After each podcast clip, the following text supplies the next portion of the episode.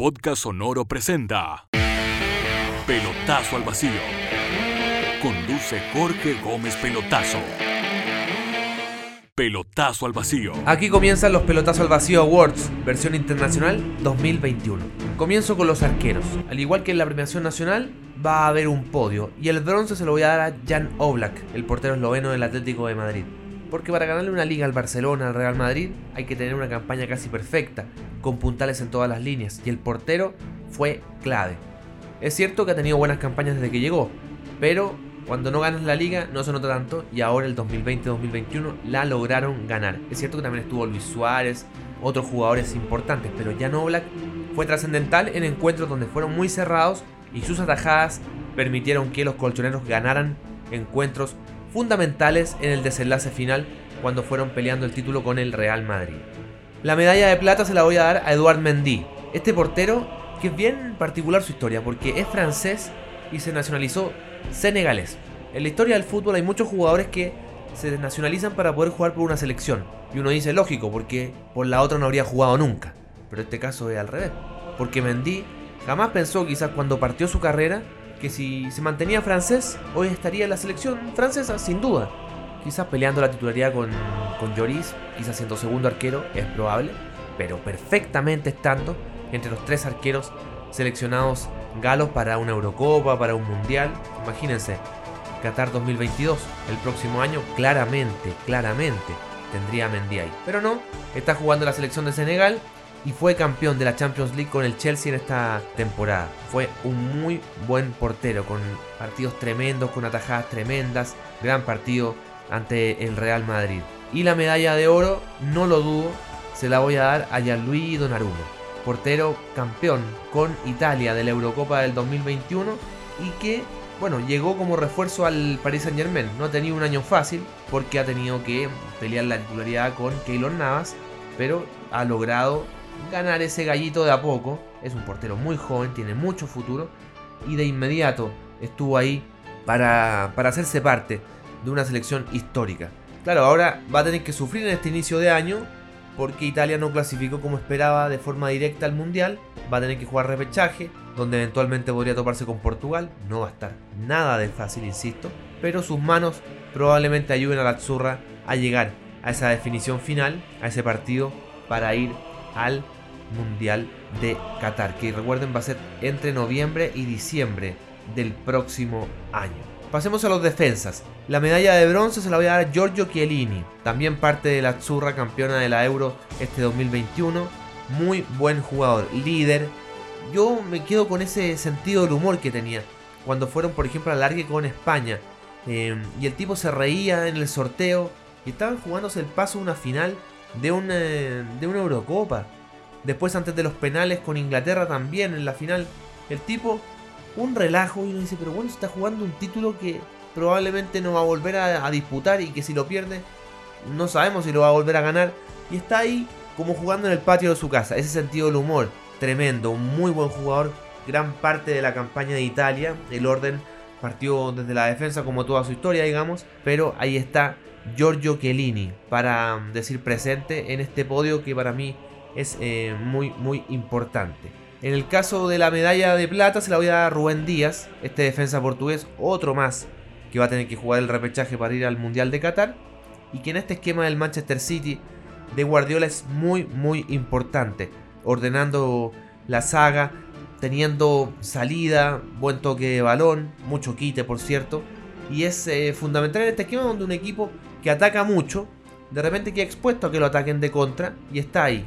No lo ha pasado bien en algunos encuentros sin duda, porque el equipo de, de ADN es tan ofensivo que a veces lo dejan solo, pero no es problema de que el, tipo no tenga, no tenga nivel, es que de verdad te dejan solo y si el rival te ataca con 3, bueno, a veces con los laterales arriba está él y su compañero en el centro de, la saga tratando de tapar todos los hoyos que quedan. No es fácil, no es fácil ser central de equipos ofensivos. Y él lo está haciendo de gran forma.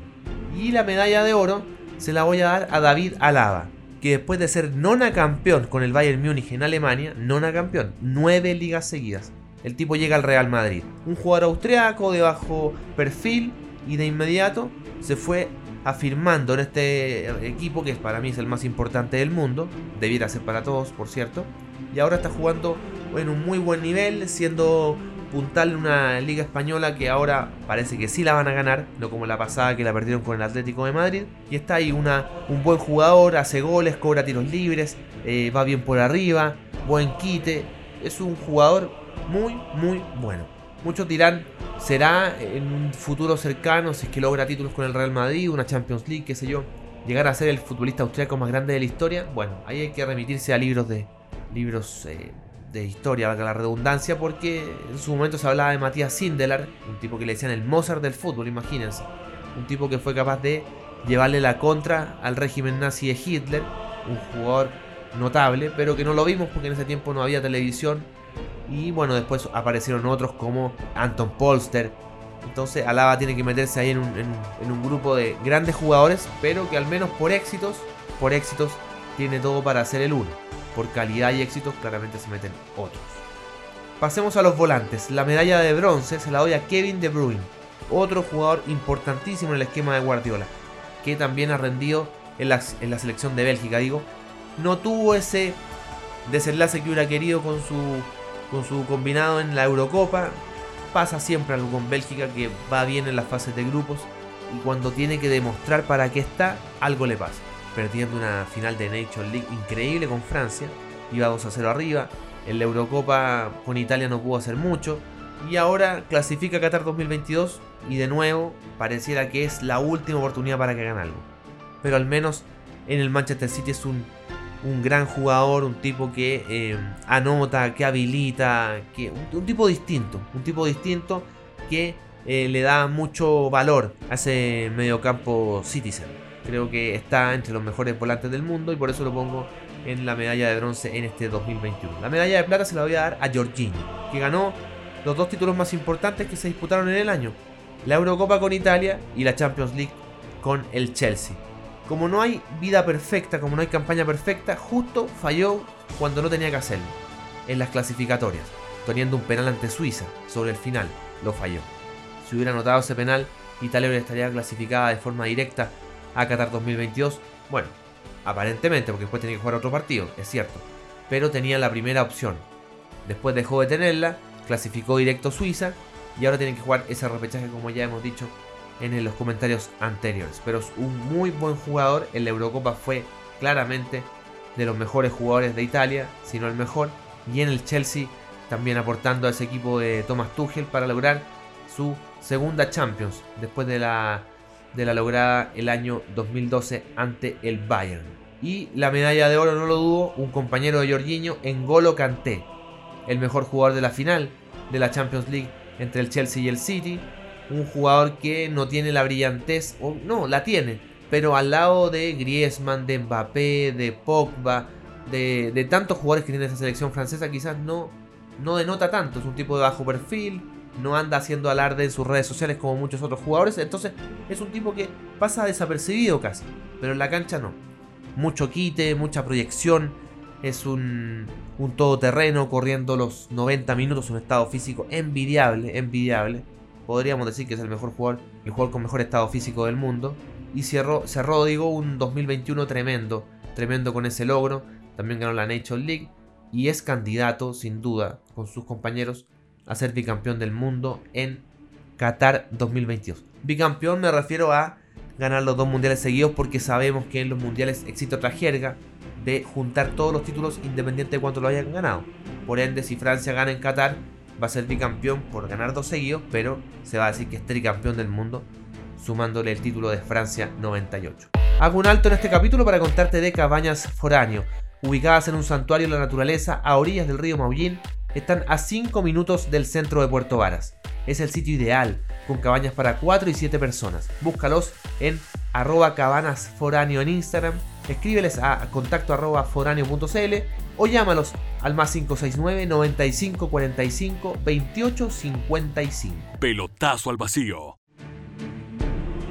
Paso a los delanteros. Medalla de bronce para Kylian Mbappé. El tipo decidió quedarse en el Paris Saint Germain probablemente cautivado por la llegada de Messi ha tenido un buen, una buena segunda parte del año. En la primera, claro, está la, el punto negro, podríamos decirlo, que la eliminación de la Euro, el que se pierde el penal definitivo que da la clasificación a Suiza es Mbappé. Pero tuvo un año tremendo, haciendo goles, convirtiéndose en el jugador menor de 21 años que más rápido llegó a 30 goles en Champions League. Tiene un tremendo, tremendo futuro. Cuando se habla de esta guerra, esta lucha entre Cristiano y Messi, que en algún momento va a terminar, pareciera, al menos hoy por números, que la que se asemeja y que se acerca a ser la próxima es entre Mbappé y Haaland. Tuve la duda, de verdad podría haber sido un empate en la medalla de bronce entre Mbappé y Haaland, pero me quedé con Mbappé por lo que está logrando actualmente en el Paris Saint Germain. Tendrá que demostrar su calidad en los octavos de final de la Champions ante el Real Madrid, una dura llave, pero que si la llegan a pasar se irán poniendo o autoproclamando como candidatos a ser campeón. Qué mejor que demostrar que eres el mejor ante el equipo que más veces ha ganado la Champions como el Real Madrid. La medalla de plata, un compañero, Lionel Messi, ganó por fin la Copa América con Argentina, lo dijo él cuando recibió el balón de oro. Era mi sueño, era lo que me faltaba. Como jugador había en clubes había ganado todo con el Barcelona, pero con la selección nunca nada. Había perdido una final de un mundial, tres finales de Copa América, ya era mucho. Y se acabó, qué mejor que ante Brasil en Brasil. Cerraron ahí ese capítulo tortuoso para la pulga y por eso le doy la medalla de plata. y una. le ha costado ser el refuerzo que todos esperaban en el, eh, en el Paris Saint Germain. De hecho, Transfermarkt publicó que él ha sido uno de los jugadores que más bajó su valor por lo que ha hecho ahora. Estaba la expectativa de que llegara de inmediato en Francia y hiciera 10 goles y no fue así. Ha ido costando. Su campaña en la Champions se mantiene, ha hecho goles y al igual que Mbappé tendrá que demostrar por qué muchos consideran que es el mejor jugador del mundo ante el Real Madrid, un rival eterno que tuvo en su paso por el Barcelona. Y la medalla de oro se la doy a Robert Lewandowski, el delantero polaco que volvió a ser campeón con el Bayern, volvió a ser goleador, pero terminó haciendo récords notables. Es cierto, hizo 69 goles en el 2021, lejos de los 91 que hizo Messi el 2012, pero eso también le permitió superar el récord de Gerd Miller, haciendo 43 goles en un año calendario de Bundesliga. Miller había hecho 42. Entonces nos vamos dando cuenta como un tipo que quizás está a la sombra de Cristiano y Messi, pero está ahí haciendo, haciendo, haciendo, haciendo goles y hoy es el cuarto goleador en actividad del fútbol, porque tercero es Ibrahimovic. Y probablemente uno de los objetivos particulares que tenga y que lo va a lograr en el 2022 será pasar al sueco y quedar como tercero detrás de las dos bestias ya mencionadas. Tremenda temporada de Lewandowski, como dijo Messi cuando recibió el balón de oro, le deberían haber dado el del 2020 a Lewandowski. Recordemos que por el tema de la pandemia no se dio, pero el diario El Equipo no se lo dio. No se lo dio y quedó ahí ante la gente. Estamos claros que el 2020 era el ganador y para muchos, incluso me incluyo, debería habérselo dado también en este 2021. Pero vaya que es difícil ganarle balones de oro a Messi y a Cristiano. El único que ha podido hacerlo fue Modric el 2018 cuando fue subcampeón del mundo con Croacia. El mejor técnico, Thomas Tuchel. No solo porque ganó la Champions League con el Chelsea, quizás ahora en esta temporada que está en desarrollo en la Premier League digo, no le ha ido tan bien. Pero en la, en la Champions, que es un torneo muy competitivo con potencias de toda Europa, el tipo tuvo que llegar en el transcurso de la temporada a reordenar el equipo y lograr ser campeón. Más encima da la casualidad que en esa misma temporada estuvo dirigiendo al Paris Saint Germain. Entonces el tipo, si la final hubiera sido Chelsea-Paris Saint Germain, habría sido campeón y subcampeón a la vez, sin importar el resultado. Bueno, la cosa es que llega a los Blues, sale campeón ganando el 1-0 al City con el gol de Kai Havertz y se levanta un nuevo técnico. Un nuevo técnico que ya había hecho buenas campañas con otros equipos, pero le faltaba este título para demostrar sus medallas a futuro, claramente, y lo que habla de este nivel de entrenadores alemanes con Joachim Lowe saliendo campeón del mundo, con eh, Julian Nagelsmann, que ahora está en el Bayern Múnich, bueno, y también está el caso de Tuchel, y qué decir de Jürgen Klopp, que también fue campeón de la Champions hace unos años con el Liverpool, y ya antes había llevado una al Borussia Dortmund. Es un buen presente de los técnicos germanos y que se representa en este 2021 con esta medalla que le doy a Thomas Tuchel, campeón de la Champions con el Chelsea. ¿Y quién es el, para mí el mejor jugador internacional del 2021, yo bueno, ya le di ciertas pistas cuando les hablé de los delanteros. Yo le doy esto, este premio a Robert Lewandowski, el delantero polaco que hizo una gran campaña y que es este jugador que es tan crack, pero que en su selección no lo puede demostrar tanto porque no está acompañado con los genios que tiene su equipo. Porque Polonia fue a la Eurocopa, pero no pudo clasificar a la siguiente fase. Igual hizo goles, se las arregló para anotarle a España, pero como les digo, está muy solo. No les voy a decir que tiene de compañero 10 conos, pero lamentablemente no tiene los compañeros que quisiera. Lo que le pasa de repente a, Bale en Gales o a otros jugadores. Como le pasó por ejemplo a Lidman en su momento en Finlandia. O el mismo Giggs también en su momento en Gales. Son jugadores que nacieron en un país equivocado. Lamentablemente lo digo con respeto porque Lewandowski en cualquier potencia, en Inglaterra, en Brasil, en Argentina, en Alemania, serían el delantero titular de aquellas selecciones. Antes de seguir con el capítulo, te hablo de Q Analytics. Si la logística y el transporte te apasiona como a ellos, tienes que conocerlos. Son el más grande ecosistema de soluciones tecnológicas y te quieren ayudar. Visítalos en www.qanalytics.cl o escríbeles a info.qanalytics.cl. Pelotazo al vacío. Pasemos al mejor equipo del año. Aquí también hice podio porque no está fácil elegir al mejor equipo del año porque son muchas competencias, son muchos partidos, son muchos jugadores que hacen que un equipo sea el mejor. Es un deporte colectivo, por lo tanto no es tan fácil. La medalla de bronce se la voy a dar al Manchester City, finalista de la Champions, está peleando actualmente la Premier League, es un muy buen equipo que tiene más encima de técnico Guardiola, entonces tiene buena prensa. Es un equipo que lo ve todo el mundo por jugar en Inglaterra, tiene buenos jugadores como Kevin De Bruyne, ya los nombré, como Riyad Mahrez, como Rubén Díaz, como Ederson y así tantos otros, Bernardo. Y vamos viendo cómo el equipo, pese a que pasan los años y puede perder algún jugador, sigue siendo competitivo. Y eso habla muy bien, muy bien del técnico en el caso Guardiola y cómo el, el equipo, pese a que de repente no logra los objetivos, no se cae mentalmente. Porque un equipo como el City, donde hay tanta expectativa, donde hay tanto dinero, pierde una final de Champions, uno dice, bueno, va a andar por el suelo la siguiente temporada de la Premier League. Porque, ¿cómo levantar a un equipo que estuvo tan cerca, o a un técnico que estuvo tan cerca de ganar algo, porque tampoco se le está dando?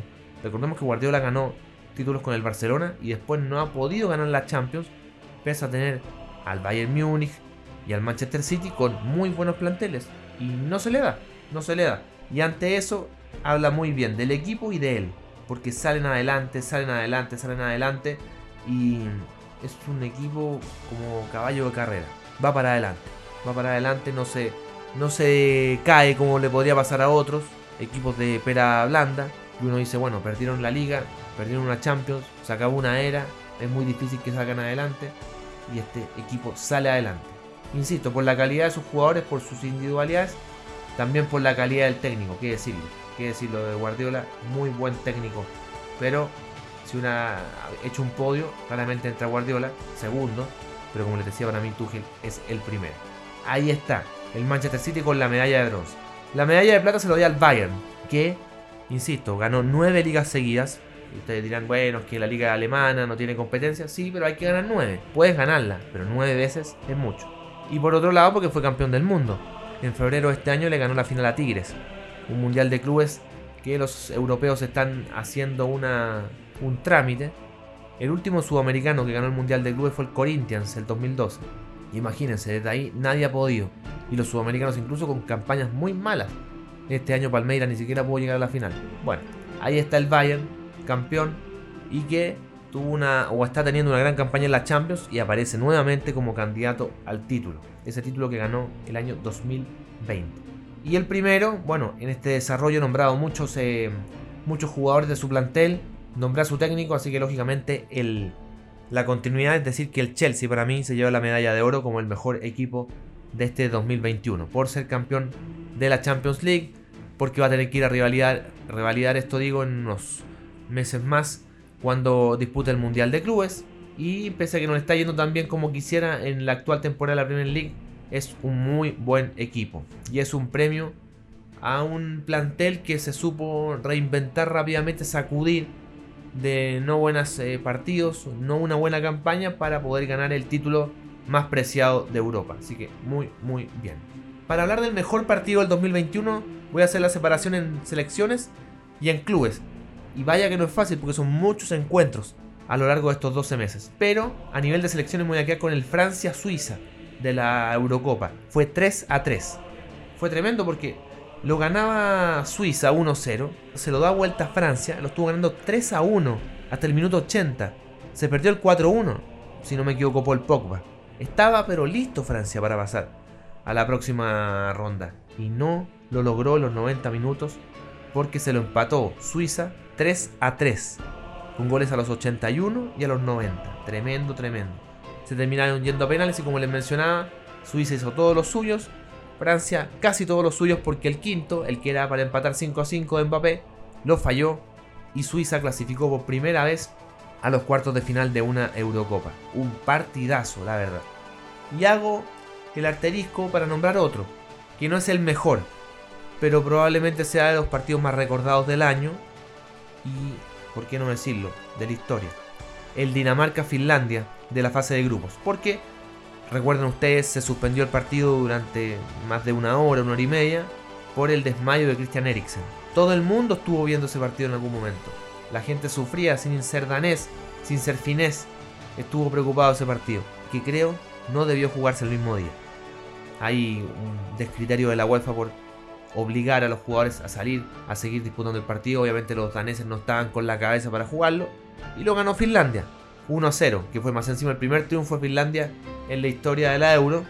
Un partido que como que no daba para celebrarlo, los fines igual lo celebraron, claro, era, su, era un, gol único, un triunfo único, pero el ambiente no estaba para eso. Un partido que más encima se jugó en Dinamarca.